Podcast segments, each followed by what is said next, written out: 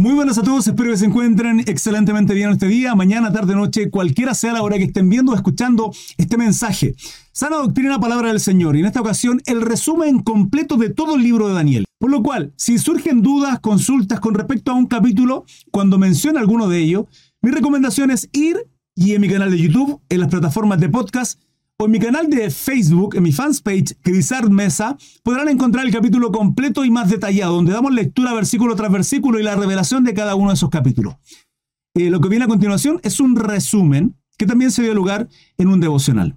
Espero que sea de mucha bendición, es profecía, es escatología para entender los tiempos que estamos viviendo hoy y probablemente divida en dos porque fue de un estudio de más de una hora de este resumen de los 12 capítulos de Daniel.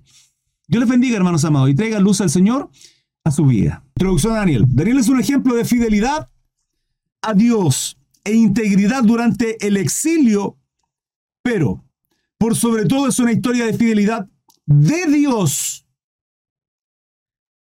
Si aquí hay alguien que predomina por sobre muchas cosas entre todo el pueblo, nombre y gente que es mencionada, ciertamente es Daniel, el autor del libro de Daniel, que está escrito en hebreo y el único, el único libro de toda la Biblia en realidad escrito en arameo.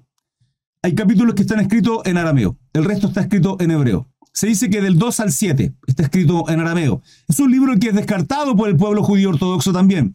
Tenemos que tenerlo en consideración porque acá salen tiempos de escatología, los últimos tiempos, se habla del el Mesías, de nuestro Señor Jesucristo, de cómo se realizarán las cosas y ciertamente es un libro histórico ya para nosotros en términos de que está escrito eh, hace mucho tiempo, que nos muestra la historia del pueblo judío hebreo, pero es profético para ellos. Sin embargo, la data de escritura para muchos eh, lo echan por tierra. Consideran que solamente en un libro histérico, vale decir que ya pasó en el momento en que fue escrito, que no, nunca fue profético. Bueno, ciertamente para nosotros la palabra de Dios es verdad, es veraz y es quien nos afirma. Siempre lo he dicho, hermano, descartar cosas con relación a tales versículos, tal libro, y cuidado con lo que escuchan. No sea que Satanás le esté buscando para zarandearle Cuidado, hermano. Entonces, ciertamente Daniel es quien predomina, de alguna manera, en este libro, es quien, le escribe, quien escribe este libro, eh, pero quien predomina, como siempre, es la gloriosa y maravillosa misericordia y fidelidad de nuestro Dios. Del cuidado que tiene su pueblo y de la certeza del cumplimiento de sus promesas, promesas y profecías. Daniel fue llevado a Babilonia después de conquistar eh, Nabucodonosor Jerusalén, eh, básicamente la tribu de Judá. Allí lo colocaron al servicio del rey Nabucodonosor, donde en Babilonia. Y Dios prosperó su trabajo con, eh, por, su fidelidad. Fue fiel al Señor. A pesar de todas las cosas, estar en un mundo, en un tiempo, en un gobierno, en un reinado pagano, tal cual estamos usted y yo, se mantuvo fiel, igual que usted y yo. Digan amén. El Señor lo libra de muchas veces de manera milagrosa, a Daniel y a sus amigos eh, en este pueblo, ¿sí? en, este, en este gobierno de Nabucodonosor más adelante. En numerosas ocasiones Daniel interpreta visiones para los reyes a los que sirve, visiones y sueños. Las profecías de Daniel, sobre los últimos tiempos arrojan luz sobre las visiones de Apocalipsis y Mateo 24, entre otras profecías. Están en, en Isaías, Jeremías, etc. Su oración por la libertad y el regreso del pueblo, profetizados por Jeremías, es escuchada.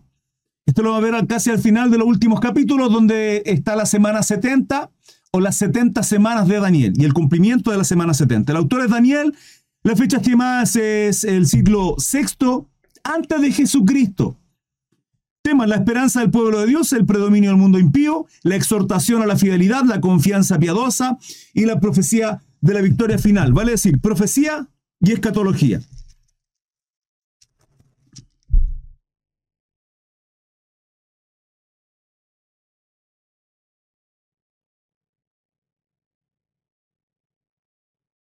Ok. Capítulo número uno, hermanos amados, presten atención. El libro de Daniel capítulo 1 se narra cómo Daniel y sus compañeros jóvenes judíos, son pequeños resúmenes que tengo acá, se han llevado cautivos a Babilonia. ¿sí? Nabucodonosor va a Jerusalén, toma cautivo la tribu de Judá, básicamente, el pueblo de Dios, y se lo lleva a Babilonia. Ellos resisten las influencias paganas al mantener a su fe.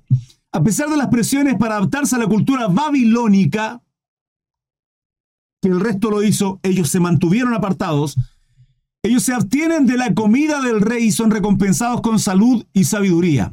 Daniel destaca por su habilidad para interpretar sueños, lo que lo lleva a ganar el favor en la corte. Este capítulo establece la integridad y lealtad de Daniel a sus creencias, a sus creencias mostrando cómo la fidelidad a Dios resulta en bendiciones divinas, incluso en circunstancias desafiantes, tiranas, ante el rey Nabucodonosor. Hermano, en el capítulo 1 podemos ver la historia de cómo Daniel, Ananías, Misael y Azarías, vale decir, Daniel, Belsasar, Sadrach, Mesach y Abednego, sus tres amigos, son llevados cautivos y son escogidos de entre los príncipes o principales del pueblo para eh, estar ahí al servicio del rey Nabucodonosor. Rey pagano, rey pagano. Hermano Cris, ¿por qué son enviados a Babilonia? ¿Por qué Dios envía su? Porque son porfiados. Porque son porfiados. Toda la historia del Antiguo Testamento podemos ver, no todo el Antiguo, hermano, toda la, toda la Biblia, como el pueblo judío simplemente rechaza al Dios que les escogió como primicia, dándole la responsabilidad y el beneficio y el deleite y la bendición de otorgarles la ley a ellos, hermanos. Pero es una gran responsabilidad. La responsabilidad de tener el conocimiento, hermano, de la palabra, de la ley, no es cualquier cosa. Somos responsables de eso y el pueblo hebreo lo era también. Sin embargo, en el Antiguo Testamento podemos ver toda la historia de cómo constantemente Dios los envía a ser quebrantados contra sus enemigos. En Egipto, en Babilonia, con los romanos, constantemente podemos ver el común denominador del pueblo judío apartándose de Dios, levantando idolatría levantando idolatría, constantemente. Entonces, por esta causa es el mismo motivo en que es llevado, son deportados a Babilonia ante un rey pagano y tirano como lo era Nabucodonosor. Ahí fueron quebrantados al punto en que después, bueno, se va a ir desarrollando la historia. En este momento en que son cautivos en Babilonia, se escogen a Daniel y sus tres amigos. En este capítulo 1 se desarrolla esto son escogidos eh, y se le otorga la posibilidad de que coman y beban todo lo que el, todo lo que el rey comía. Bueno, conjunto con más príncipe, hechicero, agorero, y lo, lo he mencionado acá en el capítulo 1. Sin embargo, ellos insisten en que sean probados durante 10 días, apartándose de la comida y de la bebida del rey. Apartándose de la comida. Mire, este mundo, hermanos amados, le va a ofrecer muchas cosas. Muchas cosas. Muchas cosas que de pronto tienen apariencia de bien, porque hay caminos que al hombre le parecen correctos, justos, verdaderos, oh, qué bueno, oh, qué bonito, oh, qué hermoso. Y va por ahí. No, es camino de muerte, dice la palabra. Hermano Cris, ¿cómo saberlo? Número dos, preséntelo en sus oraciones, su caminar. Número uno, presente en oración su caminar, sus proyectos, sueños, anhelos, presente su camino delante de Dios. Y número dos, que sea la palabra quien guíe e ilumine. Que sea la palabra quien guíe e ilumine. No hay más, hermano sea el Espíritu Santo guiándole a través de la palabra. Entonces, presente su proyecto y anhelo delante del Señor. No ande a lo loco por ahí, porque la palabra es clara cuando dice que aquellos que quieran alcanzar su vida, encontrar su vida, luchar, guerrear por su sí, este la perderá, pero aquel que pierda su vida por causa de mí, dice Jesucristo, este le hallará. ¿Qué significa? Significa que nuestra vida fue creada con el único propósito de ser adoradores. Entonces en este mundo usted encontrará muchas cosas que le van a quitar el propósito de adorar a Dios. Muchas cosas. Hermano, por ejemplo, ¡ay, qué bonito! Las Fuerzas Armadas se ven preciosos. Sí, quiero ser un militar. Bueno, va a tener que andar matando. La palabra dice no matarás. Uy, esa carrera universitaria, sí quiero ser abogado como mi abuelo, como mi tata, como el papá de mi tata, de mi tata. Perfecto, estudio derecho, leyes, abogacía, como se dice por ahí. Estudio derecho, bueno, cuando esté ahí y tenga que defender a un criminal porque le está dando una millonada de dinero, bueno, permítame decirle, estará pecando porque dice no mentiréis. Sea uno, un, está mal ser abogado, no, sea uno correcto, sea un, honrado. Pero este mundo nos lleva a la deshonra, este mundo nos lleva a la maldad, este mundo nos lleva al pecado constantemente. Constantemente. A eso súmele nuestra propia carne. Que vivimos en un cuerpo completo y absolutamente pecaminoso que tiende a la maldad. Génesis 6, el pensamiento del hombre era de continuo dice la palabra, como lo que está ocurriendo hoy en estos tiempos, profético y escatológico. La maldad de muchos hace que el amor, la maldad que hay en el mundo hace que el amor de muchos, el amor y la fe, se apague.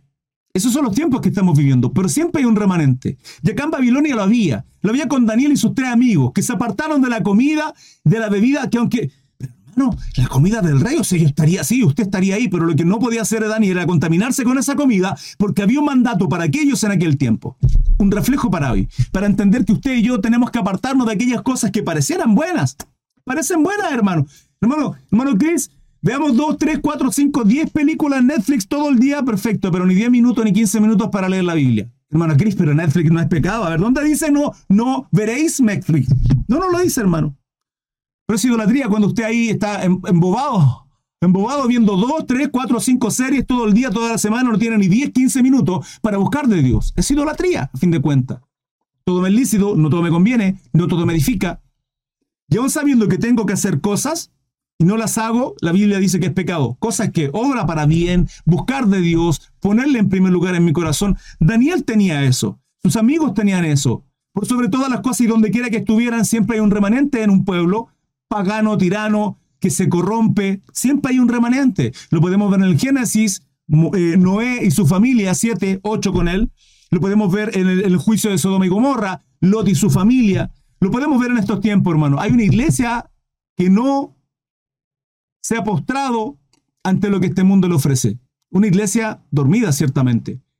Una iglesia tibia, ciertamente. Pero hay un remanente, siempre lo hay. Y acá lo está mostrando Daniel y sus tres amigos. No se contaminaron con la comida. Quisieron comer legumbre y agua, no hacer absolutamente nada más. durante diez días. La palabra establece que fueron encontrados. Consistió pues con ellos en esto y los probó diez días, dice el versículo 14. Y al cabo, esto es maravilloso, hermano, escuchen, porque dice, y al cabo de diez días pareció el rostro de ellos mejor y más robusto que el de los otros muchachos que comían de la porción comida del rey. Diez días estuvieron, hermano. Diez días. Se apartaron de todo aquello. Porque usted cuando se aparta para el Señor, en oración, en ayuno, su rostro cambia, hermano. Su rostro. Tiene gracia está alegre, tiene gozo, porque tiene el Espíritu Santo. Y lo van a alfabetear y usted va a estar contento. Aún así, usted va a estar alegre. ¿Sí? Capítulo 1. Sigamos, capítulo 2. ¿Qué ocurre en adelante? ¿Qué pasa con todo esto? Porque pareciera que va todo perfecto. En el capítulo 2 del libro de Daniel, el rey Nabucodonosor tiene un sueño inquietante que le perturba su paz. Al no recordar los detalles, exige a sus sabios, hechicero, brujo, agorero que tenía ahí, que no solo interpreten el sueño, sino algo, una labor mucho más compleja, sino que también le revelen su contenido, como su hermano Cristo tuvo un sueño, fue angustiante para él, el problema es que se le olvidó lo que soñó el cabezón este. Entonces, ¿qué tienen que hacer? No solo darle interpretación, que cualquiera podría sentarse y decir, oh rey de Babilonia, cuéntame tu sueño. Soñé esto. Ok, esto significa, hermano, tiene chorrocientos brujos, todos le van a contar algo distinto. Pues son los mentirosos. ¿A quién le cree? Sin embargo, si él se sienta y dice, tuve un sueño, no recuerdo qué, ustedes me tienen que decir qué fue lo que soñé y darme la interpretación. Ninguno pudo. Ninguno. Señor, nadie puede hacerlo, nadie puede hacerlo, nadie puede hacerlo. Se molestó, se enojó hasta el punto que les manda a cortar la cabeza a todos. A todos los quiere matar. Ante la incapacidad de los sabios, Daniel interviene. Y mediante la intervención divina, porque se consagra él y su amigo ante Dios, Jehová de los ejércitos, Yahweh, Adonai, Elohim, revela el sueño y su interpretación al rey. Qué tremendo, hermano. Cuando Daniel se entera de esto en el capítulo 2, le dice al rey, manda a decir al rey que, que espere, que no haga nada, que él puede tener la interpretación y lógicamente lo que significó este sueño, o sea, el sueño y su interpretación.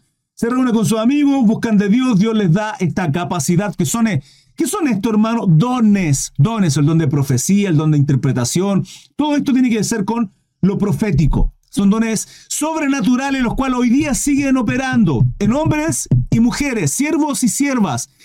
Cualquiera, no, hermano, personas que se consagran como Daniel. De eso estamos hablando. El sueño representa, escuchen lo que viene a continuación, el curso de los imperios mundiales, desde Babilonia hasta un reino establecido por Dios.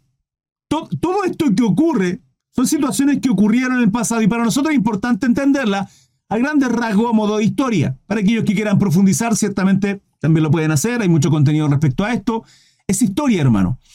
Este evento destaca la sabiduría y la conexión divina de Daniel, consolidando su posición en la corte, lugar en el que estaba. Además, subraya la soberanía de Dios sobre asuntos humanos y revelación de su plan a través de individuos fieles como Daniel, como la iglesia, hermano, consagrándose al Señor en santidad. Eh, permítanme tan solo un segundo. Ok. La, el sueño que tiene Reina Nabucodonosor, pueden encontrar eh, en Google, lo tengo como demostrarle acá, cómo mostrarle. Si tuviese solamente eh, YouTube, le mostraría a través de YouTube. No estoy transmitiendo solo a través de YouTube, estoy en Instagram, TikTok, Facebook y YouTube. Entonces, no puedo mostrar esta imagen, la tengo en este monitor. ¿Qué ocurre? Nabucodonosor tiene un sueño y este sueño es una estatua. Una estatua. La cual la cabeza es de oro y es el imperio babilónico. Un imperio que se estima, estas son fechas estimadas, 605, 539 antes de Cristo. Recuerden esto, oro, que es la cabeza, oro. Esto es el rey de Babilonia. Este es Nabucodonosor. Daniel le dice, eres tú Nabucodonosor. Luego viene un imperio, que es el pecho, del cuello, el pecho, el torso, está por aquí, con dos brazos, vale decir dos poderes. Atentos a esto, porque esta estatua y como está diseñada tiene, tiene que ver con todo esto. Es el imperio medo-persa. En el 539 y 331 antes de Cristo. Fíjense que Babilonia termina en el 539 y comienza en el 539 el imperio medo-persa. Son gobiernos que van uno tras otro derrocándose. Luego el imperio griego es un imperio de bronce, que desde el abdomen hasta su muslo donde es el imperio griego desde el 331 hasta el 168, Grecia. Y luego el imperio romano, que es de hierro, sus dos piernas que terminan en dos pies con diez dedos. Diez dedos que son mezclados entre hierro y barro. Ciertamente se unen, hay una alianza de hombre en el gobierno ahí, de esos diez mini gobiernos. Se dice que serán del esto lo profundizaremos más, adelante, hermano, en, Apocalipsis. Eh, Europa y, el, Oriente, estos diez gobiernos. Ciertamente Roma hay una predominancia ahí, em, de los cuales muchos creemos que de ahí, de ahí saldrá el falso profeta. Yo considero que es el Papa. ¿Quién es el anticristo? Hay muchos que creemos que Jared Kushner. Podemos estar completamente equivocados con esto. La Biblia no lo relata, no lo declara eh, específicamente, hermano. Son cosas que, por eso yo le digo, paréntesis, esto esta es mi opinión, ¿sí? Pero tiene que ver con esto. Entonces son 10 gobiernos que se juntarán, se unirán, eh, que nos muestra esta estatua. Daniel le da esta interpretación. Le da esta interpretación que además va a ser cortada eh, esta estatua. Mm. Así como viste el hierro mezclado con barro, se mezclan por medio de alianzas humanas pero no se unirán el uno con el otro como el hierro no se mezcla con el barro. Se unirán, pero no se mezclarán. ¿Me explico?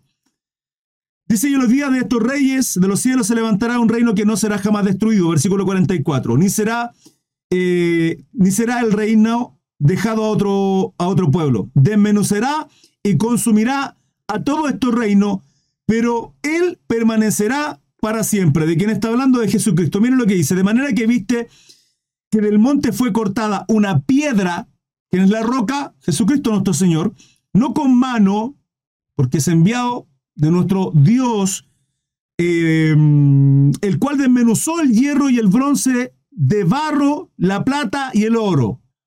Porque cuando destruye este último gobierno, se destruye de alguna manera toda la estatua, que es la que sostiene.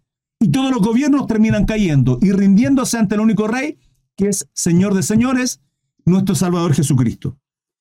Y el sueño es verdadero y, su fiel, y, fiel su interpretación. En el 45. Entonces el capítulo 2 habla de esta estatua, de los gobiernos que vienen a continuación, o que, que hubieron a continuación de Babilonia, y que finalmente nosotros en este periodo, tiempo profético y escatológico, tiene que ver con estos pies y esta alianza de 10 gobiernos. ¿Qué es lo que ocurrirá? Es lo que ocurrirá. ¿Será la ONU, que hay muchos países ahí en la ONU? Eh, ¿Será una nueva ONU? pero de ahí de alguna manera sale. Este gobierno único a través de el anticristo. Capítulo 3, hermanos amados, rescatados del horno de fuego. Atentos a esto. En el capítulo 3 de Daniel, el rey Nabucodonosor erige una estatua de oro, ¿sí? La levanta y ordena que todos se inclinen y adoren la imagen cuando suene la música. Cuando hay ¿sí? alabance, adoren la estatua. ¿Quién era? Era él.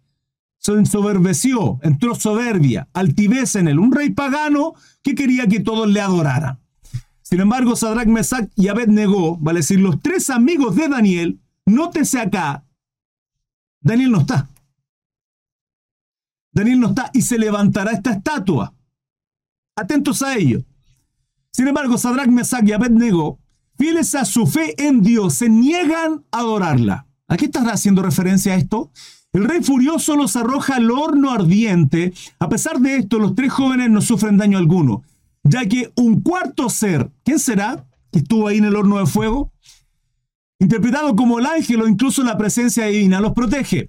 Es nuestro Dios a través de Jesucristo, hermano. Este evento refleja la firmeza de la fe de los hombres y sirve como un testimonio a la protección divina para aquellos que permanecemos fieles, leales a Dios, el remanente del cual les mencionaba, incluso en medio de la adversidad.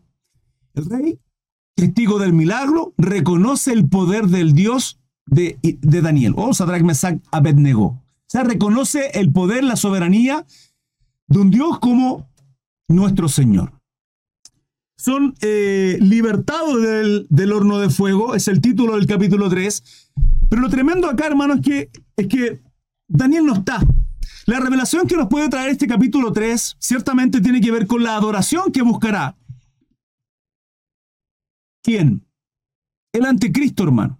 El anticristo se levantará y querrá que le adoren y querrá y el falso profeta le sellará ¿sí? Con la marca de la bestia. Esto no ha ocurrido.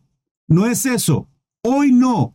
Es una prueba para lo que va a acontecer y ciertamente, uff, acá tienen al mundo. Todos corriendo, todos corriendo, todos corriendo. Vamos a salvar nuestra vida.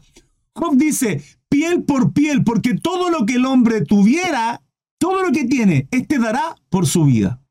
Hermano, ¿cómo gobiernan aquellos tiranos? Simple, miedo, pánico, entonces tienen que crear miedo, tienen que crear pánico, tienen que crear inestabilidad, tienen que crear toda inseguridad. ¿Para qué? Para traer paz, para traer seguridad. Por eso los tiempos escatológicos en los cuales estamos viviendo hay que entender por qué es necesario que todo esto acontezca. Lo dice Mateo 24. ¿Quiénes creerán? Aquellos que quieran paz, seguridad. Usted y yo no queremos paz y seguridad. Nosotros tenemos paz y seguridad, hermanos amados. Iglesia, usted y yo tenemos paz y seguridad. El Génesis, el origen, nuestra fuente de gozo eterno es nuestro Dios en Cristo Jesús. Y buscamos la llenura del Espíritu Santo a través de la oración, a través del ayuno, a través de consagrarnos a Dios en, la adoración. Paz y seguridad de qué, hermano Cris? Hermano Cris, el mundo está envuelto en caos, pero es necesario que esto acontezca. Es así como los gobernantes han enseñoreado durante toda la historia de la humanidad a través del miedo. Y ahí irán corriendo. Es que ¿qué voy a comer? Es que si no tengo... Y la marca la bestia dice aquí el que no tenga la marca no podrá comprar ni vender. Lo dice Apocalipsis. Entonces lo que ocurre acá en el capítulo 3 de Daniel es esta imagen que hará falsos prodigios y señales, dice la palabra, para que la gente se postre, para que se coloque la marca. Esto está ocurriendo. Ahora, importante, acá no está Daniel. Daniel tipifica la iglesia acá. La iglesia ya no está y está tipificando este capítulo 3 a la gran tribulación. ¿Por qué gran tribulación, Cris? Porque traerá luz Daniel para, para, para darnos cuenta de que más adelante, lo estaremos estudiando hoy, ahora, por cierto, de que el anticristo se revelará en medio del cumplimiento de la semana 70. Vale decir, los últimos siete años de la historia de la humanidad, tal y como la conocemos hoy, es un periodo de siete años, una semana, la semana 70 de Daniel, tres años y medio tribulación, Tres años y medio restante, gran tribulación. Tres años y medio tribulación, tres años y medio restante, gran tribulación. Hermano, ¿qué estamos viviendo esa época? Aún no. Yo considero que no. Que estamos en dolor de parto. Estamos en dolor de parto. Ahora, este se revelará en medio. Y ahí es cuando hará la abominación desoladora, que la veremos ahora en Daniel, está escrita en Mateo 24, 15, si mal no recuerdo, y esa abominación desoladora da el inicio, hermano. Cuando Él se revela, da el inicio. Cuando la iglesia es arrebatada en medio, da el inicio. ¿En medio del arrebatamiento? Sí. Lo seguiremos estudiando. Usted puede no estar de acuerdo conmigo, simplemente, por favor, no cierre su corazón si tiene otro conocimiento, otra enseñanza. Quédese escuchar. No sea que tal vez esté hablando verdad y el errado sea usted. Puede ser. ¿Cómo puede que yo esté errado y usted me dirá por interno, hermano Cris, sabe que yo tengo otro conocimiento, aprendí esto? Muéstrame con palabras, porque yo le iré mostrando con palabras. Esto no es nada de lo que yo simplemente diga de mi boca, que lo estoy diciendo, pero la palabra mí me avala. Y lo iremos viendo, así que quédese todo el resumen. Entonces en medio levanta esta estatua y todos la adorarán. ¿Quiénes están ahí? Sadrach, Mesach y Abednego en el capítulo 3, que hacen referencia aquí en el pueblo judío. Daniel no está. Daniel no está. Daniel no está porque la iglesia no estará. No estará la gran tribulación.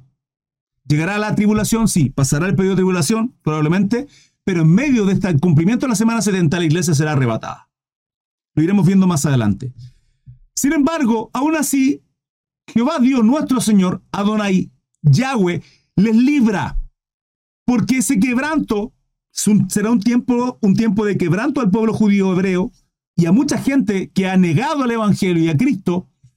¿Habrá salvación? Sí, habrá salvación. Pero ¿cómo si el Espíritu Santo no estará? No, no, el que no estará será la iglesia.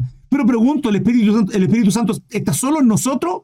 ¿Solo en la iglesia? Pero, hermano Cris, el Espíritu Santo mora en nosotros. Sí, ciertamente mora en nosotros. Es algo inexplicable que seamos templo de Dios. No lo entiendo. Lo vivo, lo siento, me abraza, conmueve mi vida, me lleva a toda justicia. Pero mi cabeza no tiene la capacidad de comprender lo que eso significa, ni usted tampoco. Si fuese así, la iglesia hoy sería otra. No lo es. No lo es. Una iglesia tibia, dormida, y eso es lo que somos. Pero es así, Él mora en nosotros. El Espíritu Santo, bendito sea el Señor. Bendito sea nuestro Dios. La iglesia no estará. Pero sí el pueblo judío. Y el Espíritu Santo se moverá, hermano, partiendo porque estarán los dos olivos, los dos testigos que dice Apocalipsis. Predicando, serán asesinados, al tercer día resucitarán, muchos se mofarán de... Hermanos, el Espíritu Santo mora en nosotros, en la iglesia, sí. ¿Será arrebatada? Sí, pero pregunto, ¿nosotros retenemos a Dios? Y en lo absoluto, hermano, Dios no se puede mover en el corazón de un de una prostituta, de un alcohólico, de un mentiroso, de un asesino, de un estafador, de un homosexual. Absolutamente, hermano. ¿Cómo es, hermano Cris? ¿Y usted, ¿qué le, le convenció de pecado cuando usted era un, un perverso? Antes de ser llamado justo, redimido por causa de Cristo, ¿usted qué lo, qué lo que éramos antes, hermano? ¿Pecadores? ¿No hace peores o, mejores? ¿O la escala que? Ah, no, es que yo mentía nomás. Pecador igual de rebelde que el homosexual, que el alcohólico, que el drogadicto, que el asesino, igual de pecadores. ¿Y quién nos convenció de pecado? ¿Que un, predicador? ¿Un pastor? ¿Un evangelista? No, fue el instrumento, fue el Espíritu Santo en la palabra que nos libertó. Y en Cristo somos libres de toda la esclavitud del pecado. Entonces el Espíritu Santo tiene que moverse porque habrá salvación. ¿Quién les convencerá de pecado? ¿Quién quebrantará el corazón ciertamente ese tiempo, el momento más oscuro que habrá en la historia de la humanidad? Lo dice Mateo 24, pero tiene que estar el Espíritu Santo, respondiendo su duda. Capítulo 4, insisto, en el 3, solo el pueblo judío, Daniel no está, que tipifica la iglesia. Capítulo 4, el capítulo 4 de Daniel, el rey Nabucodonosor experimenta un sueño de angustia que angustia su espíritu. Em, Daniel, a quien el rey consulta debido a su... Perdón, interpreta el sueño como un anuncio de la humillación de Nabucodonosor debido a su soberbia. Se enseñorea, entra en altivez, es soberbio Nabucodonosor, tiene este sueño, Daniel le da la interpretación. Aunque Daniel aconseja al rey arrepentirse, pasan 12 meses antes de que el sueño se haga realidad. Este sueño tiene que ver con un árbol frondoso, frondoso, que la copa del árbol llegaba muy... Por eso tipifican esta estatua la estatua de oro de, mucho poder, de, mucho, de mucha riqueza. Hermano, de hecho fue eh, catalogado una de las siete maravillas en aquel entonces, los jardines flotantes creo que se llaman de Babilonia. Pueden buscarlo de parte de la historia. Unos, jardines maravillosos se llaman... Los, eh, hermano, esto es parte de la historia, lo pueden ver ahí. Nabucodonosor es exaltado, perdón, es expulsado de su reino. ¿Por qué? Porque Daniel le aconseja quebrantar su corazón, su vida y entender que es rey y esta, y, esta, y esta cabeza de oro y tanta elocuencia y tanto poder y señorío del rey Nabucodonosor es simple, única y exclusivamente porque Dios se lo permite. No hay otra, permiso hermanos. El único motivo del por qué él es rey es por gracia y misericordia de Dios. Es más, Dios llama mi siervo Nabucodonosor en la palabra. Qué tremendo, ¿no? Se lo digo enseguida. Jeremías 40, 10 dice, el Señor Todopoderoso, Dios de Israel, dice, voy a, hacer venir a mi siervo Nabucodonosor. Está en el profeta Jeremías. ¿Dónde, hermano Gris? 43, 10, Jeremías 43, 10. Anote rápidamente. Entonces, podemos ver cómo el Señor es quien hace como Él quiere. Él es soberano, hermano. Él pone y quita rey, Él pone y quita presidente, gobernante. Él pone el gobierno que está sobre nosotros. ¿Qué tenemos que hacer? Romanos 13, someternos a nuestra autoridad. A todo lo que dicen, a todo. ¿Hasta cuándo? Hasta cuando pasan a llevar los mandatos de Dios. Daniel y Sadrach, Mesach y Abednego, su amigo, tenían mandato, ordenanza. El pueblo tenía mandato. Y aún así se sometieron a todo, salvo aquellos cuatro salvo aquellos cuatro. Por lo tanto, nosotros de quién tememos? ¿Tememos más al hombre o tememos más a Dios? Nos sometemos absolutamente a Dios y al hombre porque la orden es de Dios. Al someternos a las autoridades, nos estamos sometiendo a Dios. Es un mandato del Padre. Es un mandato. Mi padre se va y deja una persona y me dice, Cris, tienes que hacerle caso a tal persona. Yo tengo que hacerle caso. De esa manera honro a mi, a mi padre. Hasta cuando vea que esta persona se está enseñoreando y me empieza a hacer cosas que mi padre no lo permite. ¿Puedo? No puedo. No puedo. Y eso pasa con Daniel y sus tres amigos. Ahora, esto lo advierte Daniel, le dice, el, rey, sobre todo rey, soberano, glorioso y eterno, es Dios todopoderoso. Dios todopoderoso. No hay otro. Y tú tienes que arrepentirte. Le dice Nabucodonosor. Nabucodonosor no se arrepiente y durante los 12 meses siguientes llega el quebranto de Nabucodonosor. Es expulsado de su reino y vive como bestia del campo hasta que reconoce la soberanía de Dios. Hermano, pasa un periodo en el cual el quebranto de Nabucodonosor es tal que termina reconociendo a Dios, siendo una bestia, hermano. Vivió como una bestia, como un animal. Después de humillarse, su corazón le es restaurada y regresa al trono con un corazón transformado y reconociendo y alabando al Dios de Daniel, Jehová de los ejércitos, Yahweh, Adonai, Elohim, este capítulo destaca la importancia del arrepentimiento y la soberanía divina sobre el orgullo humano. Hermano, usted puede, usted puede vivir su vida como usted quiera. Como usted quiera.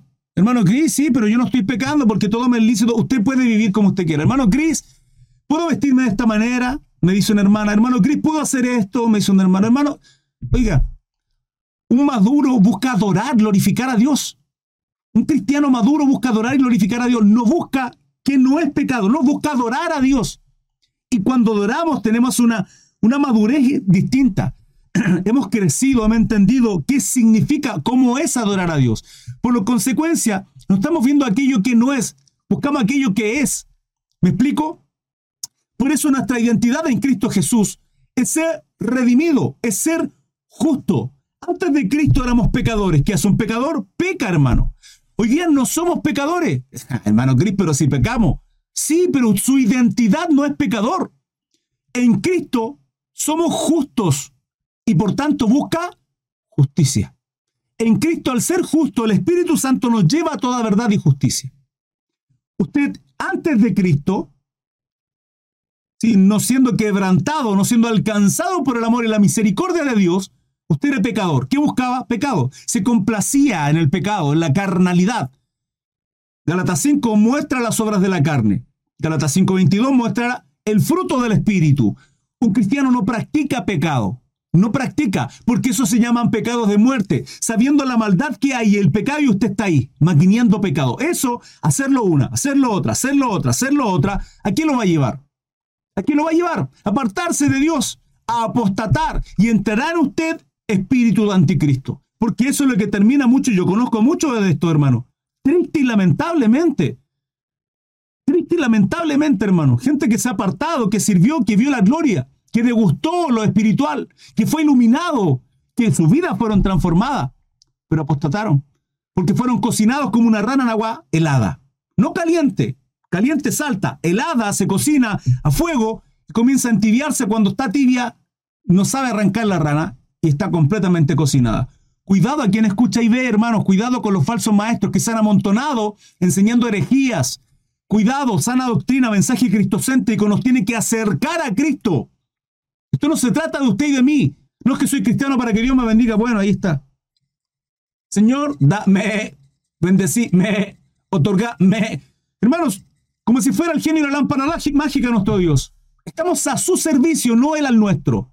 Dios nos bendice, Dios nos guardia, Dios, nos guarda, Dios nos provisiona, sí. Pero somos nosotros la iglesia al servicio de un Dios soberano y todopoderoso. Nabucodonosor le entra soberbia, se engrandece, termina siendo una bestia, pero termina finalmente en el capítulo 4 reconociendo a Dios. Reconociendo a Dios. Capítulo 5. ¿Algo más que destacar del capítulo 4? Y es así como finaliza este primer episodio de este resumen de los 12 capítulos del libro de Daniel. Profecías escatologías que son tremendamente relevantes para el día de hoy, en los tiempos en que estamos viviendo. Eh, les mando un abrazo gigante. Muchas gracias por compartirlo, gracias por su like, gracias por suscribirse a mi canal de YouTube seguirme en las diferentes plataformas. Recuerden, todo mi contenido está en Instagram, TikTok, Facebook y YouTube y en las plataformas de podcast, Spotify y Apple Podcast. Que tengan un precioso día. Dios les bendiga. Hasta luego. Chao, chao.